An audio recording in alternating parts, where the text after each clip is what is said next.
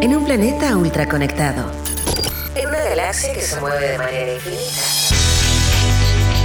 La creatividad es la inteligencia divirtiéndose. Porque nada se compara con una buena idea y sabemos que hay vida más allá de los emprendimientos.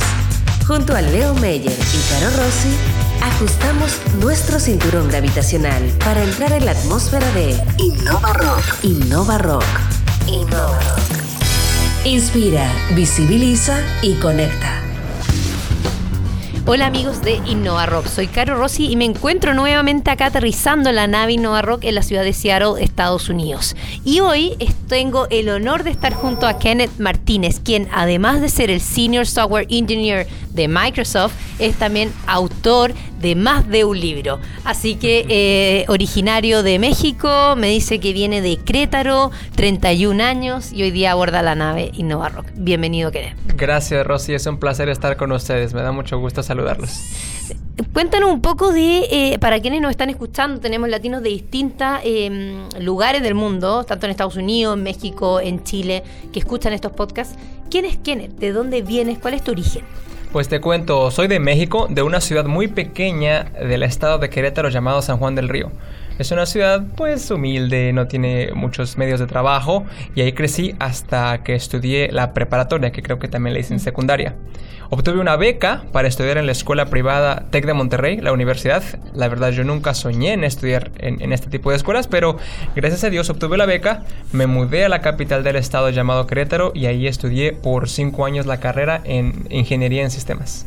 Perfecto. Y en esos momentos, eh, ¿siempre, ¿siempre te gustó el tema de la computación o la ingeniería? Eh, ¿cómo, ¿Cómo era Kenneth a los 10 años? Bueno, te voy a ser muy honesto. Nunca me vi siendo ingeniero. no, soñé siendo ingeniero. Yo, yo quería ser escritor. Desde que era pequeño en la primaria me gustaba mucho leer, escribir. En el middle school, que se llama secundaria, yo soñaba con escribir. Pero pues mis papás me decían, no, no ganas dinero siendo escritor. Si quieres puedes estudiar otra carrera. Uh, había un poco de frustración de mi parte. Eh, al final de cuentas llegó esta beca como una bendición, porque mm. en mi mente jamás pensé programar. No había abierto una computadora hasta la preparatoria, sabía lo básico, pero llegó la, la, la oportunidad de estudiar, me dieron cuatro opciones y la que más o menos me gustó fue ingeniería en sistemas. La tomé y entré al TEC de Monterrey apenas empezando a ver de qué se trataba el asunto. Estamos hablando de qué años más o menos. Eh, pues era, tenía 18 años, a ver, vamos a sacar cuentas en el 2006, yo creo. Ya, y ahí empieza a ver, eh, empieza como a armarse este nuevo futuro en el fondo, desde de, de que siempre quiso, le gustó probablemente la literatura, quería ser escritor y de repente eh, una oportunidad aparece y tú dices, bueno, por algo apareció, tratemos y probémosla. Perfecto. Eh, tú tienes, eres un ejemplo de cuando eh, empresas internacionales o globales como, por ejemplo, Microsoft va a universidades a buscar talento. Claro. ¿Cierto? Con todo un sistema de recruiting que ellos tienen. Cuéntanos un poco cómo fue ese proceso para llegar hoy día a donde estás. Pues sí, te cuento de la misma forma que yo inesperadamente recibí la beca del TEC de Monterrey, Microsoft llegó inesperadamente. Yo ni siquiera sabía que contrataban. Jamás me imaginé viviendo en Estados Unidos, trabajando en Estados Unidos. Eh, eh, era para mí un sueño de que solamente la gente importante, famosa o rica. Pero Microsoft va cada año eh, a mi campus de Querétaro o a otros campuses y yo intenté aplicar un par de veces. No quedé para intern, que es como becario, ah, por tres meses en verano. Intenté y no quedé, pero seguí practicando lo que sí me gustó de la carrera, a pesar de que no me veía de niño siendo ingeniero, es eh, los concursos de programación, que son como puzzles, acertijos que uno tiene que resolver y aplicas mucho la inteligencia racional. Entonces me preparaba en los concursos de programación, afilé un poco mis capacidades y eso me permitió que en la última oportunidad que tenía, cuando Microsoft fue a, a un campus cercano, que me dieran la oportunidad. Me hicieron volar a Puerto Vallarta fui entrevistado por cuatro, mi primer vuelo, por cierto, a los 21 ah. años. o sea, gracias a Microsoft también te subiste por primera vez a un avión. Exactamente. Y, visité Puerto Vallarta, que jamás lo había visitado en mi propio país. Fueron pues gente importante de aquí de Microsoft, managers, de managers. Eh, me entrevistaron uno detrás del otro cuatro de ellos y al final de ese día, 10 minutos después que me entrevisté el último, me hicieron la oferta para venir a, a trabajar a Seattle. O sea, fue todo el mismo día. Fue todo el mismo O día. sea, en 24 sí. horas cambió tu vida. Entonces, Definitivamente, ese es sí. un, un hit. Una vez que eh, llegas a los Estados Unidos, esto es eh, ocho años atrás, ¿cuál es tu primera impresión una vez que llegas acá a la ciudad de Seattle? Eh, pues estaba espantado por todo. no sabía manejar. Eh, ah, sabía hablar inglés por lo que me habían enseñado en la universidad, pero no, no era el inglés que necesitaba para relacionarme. Aparte que mi acento era muy fuerte y eso me hacía sentir inseguro en el trabajo. Mi esposa vino conmigo, nos acabábamos de casar y ella ah, también empezaba a hablar inglés apenas. No teníamos familia aquí. Fue un poco difícil, fue bastante difícil. Pero pues con esfuerzo, con dedicación, poco a poco me fui fui asimilando la cultura, fui asimilando el idioma y aunque me, me, me tardó un poco eh, encajar en el sistema de Microsoft, eh, después pues fue un poco más fácil. Y fui ascendiendo poquito a poquito, a los 5 años me ascendieron a senior, que eso es un poco rápido en los términos de Microsoft, normalmente es de 6 hasta 10 años. Eh, a mí me hicieron en 5 y, y bueno, he seguido moviéndome aquí en Microsoft en diferentes áreas. Hoy día, ¿cuál es tu rol específico en Microsoft? Eh, pues soy Senior Software Engineer, como dijiste, y trabajo en un servicio en el backend de Office. Todos los clientes del mundo, sea para Windows, para Mac, iOS, Android, llaman a nuestro servicio para ver cuál es la licencia o la suscripción que el usuario tiene. Entonces, revisamos la base de datos, vemos qué ah, capacidades, qué add-ons tiene el usuario y es lo que se le permite usar en Word, en Excel, en PowerPoint. O sea, ustedes son como los que dan la autorización para que yo pueda ocupar mi licencia Word, por ejemplo. sí, exactamente. Cuando se me vence y me aparece como ese pop-up, como eh, o, o no la tengo, la tengo que comprar, eh, es por ustedes. Exactamente, nosotros somos quienes nos encargamos de como los controladores, un poco, manteniendo el seguro de, Sí. de la licencia. Sí, exactamente. Y somos backend, lo que significa que siempre tenemos que tener el servicio activo. Eh, es lo que no me gusta mucho del trabajo, que, eh, bueno, en general sales a las 5, 6 y ya no te, te ocupas del trabajo. Pero a veces cuando estás on call, tienes que atender, ¿no? Como cualquier otro servicio en, en esta área. Cuando tú dices estás on call, ¿te refieres a que tú estás físicamente en un edificio acá donde trabajas o puedes estar en tu casa y recibir ese llamado remotamente? Así, yo estoy en la casa, te entra una llamada por teléfono y la expectativa es que en los siguientes 10, 15 minutos abras la computadora, veas qué está sucediendo y lo mitigues o lo resuelvas. Entonces, normalmente pasa más en, lo- en el día, pero puede que pase también en la noche o el fin de semana y pues es, es complicado hacerlo. cuando es Bueno, pero al final es como el, está bien el trabajo de, Pues sí, de lo que- mantener todo controlado y que las cosas efectivamente Claro. eh, funcionen. Eh, si bien hoy día estás en backend, me habías comentado que eh, a- a- te mueve más quizás trabajar también en frontend. Sí, la verdad eh, me ha gustado más en, en México cuando estaba trabajando en General Electric, en otras compañías hice más frontend. Aquí en Microsoft también estado en diferentes lugares, incluyendo antes en Windows, en Edge, en otras tecnologías internas y me gustaba más desarrollar eh, cualquier sistema que fuera eh, usado directamente por el usuario.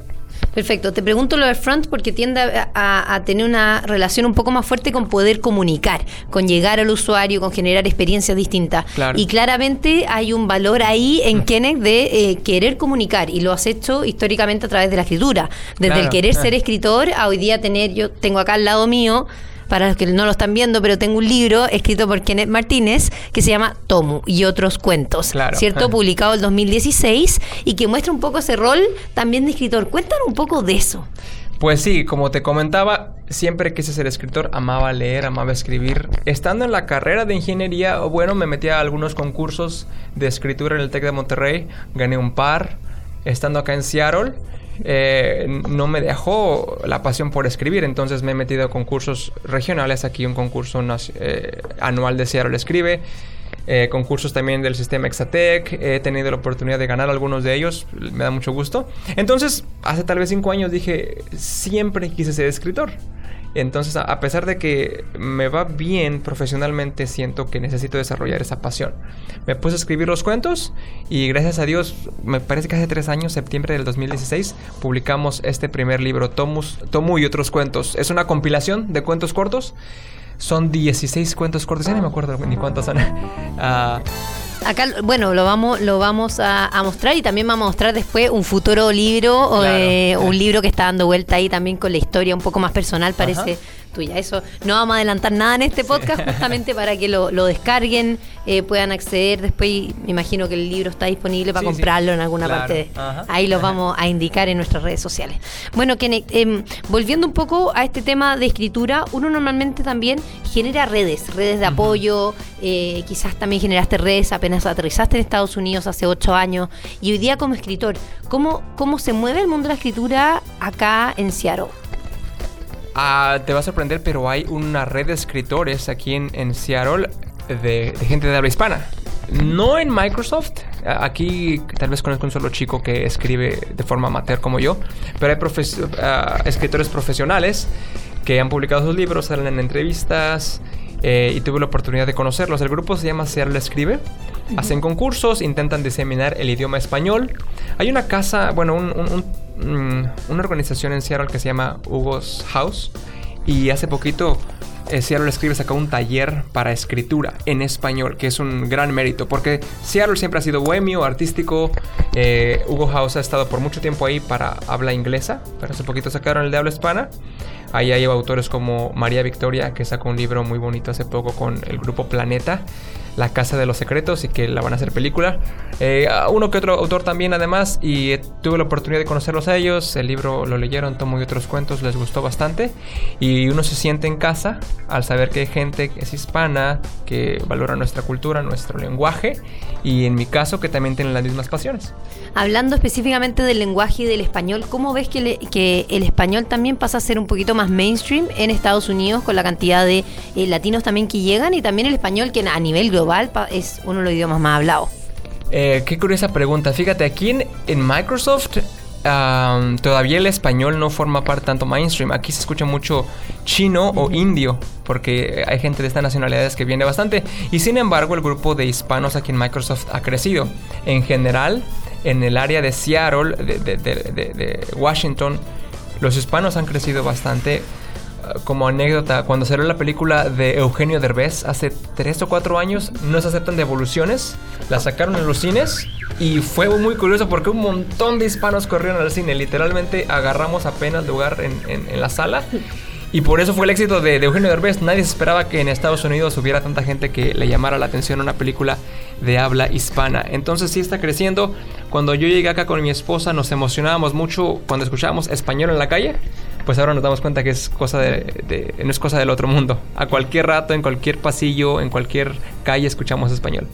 ¿Qué tips tú podrías darle a quienes nos están escuchando hoy día eh, este, este podcast respecto no a cómo llegar a Microsoft, me parece muy interesante, sino que cómo seguir estas dos pasiones? Claro. Porque tú, en el fondo tú mantienes viva la pasión de el escribir, pero al mismo tiempo también lideras y está en senior, en fondo developer, en una multinacional gigante como Microsoft. Qué pregunta tan buena, porque en toda mi adolescencia yo pensé que solamente podía ser bueno para una cosa. Entonces mi papá me decía, aunque te guste esto, no te va a dar para vivir. Entonces prepárate para otra cosa. Y cuando estudié ingeniería en sistemas me vi un poco como que me traicioné. Que me dije, no, yo debería hacer otra cosa. Como si fueran eh, antagonistas. En realidad uno puede ser todo lo que uno quiera hacer. Eh, em, el consejo que podría dar es que no te tienes que encapsular en un solo gusto, en una sola pasión o incluso en una sola carrera. En una sola carrera profesional me refiero. Tú puedes hacer todo lo que te guste. Ah, la verdad es que por la flexibilidad que este tipo de compañías te da, no tienes que estar apegado, no tienes que estar dando toda tu vida y toda tu energía a una compañía, puedes tener tu vida personal. Y en mi caso eso significa que tengo el tiempo para poder escribir, para poder conocer gente que piensa como yo, que le gustan las mismas pasiones que yo y seguir adelante. No sé si voy a ser un bestseller, probablemente no. Eh, este, este libro salió solamente en Estados Unidos. El libro nuevo, que tal vez ahorita hablamos, sé que va a salir en Latinoamérica. Eh, por ahora no va a salir en Estados Unidos y no sé en realidad qué tantas personas me van a leer. Espero que algunas pocas. Pero aunque no me lean bastantes, lo hago porque me gusta. Y el consejo que podría dar es que puedes seguir haciendo lo que te gusta sin importar cuál es tu carrera profesional. El nuevo libro que va a salir se llama Dios no tiene favoritos. ¿Ya? Va a salir con la editorial Gema Editores en México y en toda Latinoamérica. Cuento un poco de mi historia. Ahorita te la conté en 10, 12 minutos. La cuento un poquito más y va enfocada para jóvenes adolescentes Como tú sabes, a veces em, en nuestra Latinoamérica se necesita un modelo, alguien que te inspire, un role model. Para Tener referentes. Exactamente, que digan, oh, bueno, si él que vivió en este barrio pequeño, sin grandes expectativas, consiguió, a lo mejor yo también puedo. Entonces lo escribí eh, por ahí pensando en pues mis familiares, mis amigos que recuerdo de México, Dios no tiene favoritos. Eh, va a salir a inicios de octubre a través de GM Editores. Lo pueden buscar en su página de internet, en su página de Facebook, con todos los detalles. Ojalá que, lo puedan encontrar y les guste. Me encantó el nombre. Dios no tienes favoritos. Kenneth Martínez, Senior Software Engineer de Microsoft en Seattle. Muchas gracias por acompañarnos en la nave Innova Gracias a ti. La creatividad es la inteligencia divirtiéndose. En un planeta ultra conectado. En una galaxia que se mueve de manera Porque sabemos que hay vida más allá de los emprendimientos. Esto fue Innova Rock. Junto a Leo Meyer y Caro Rossi.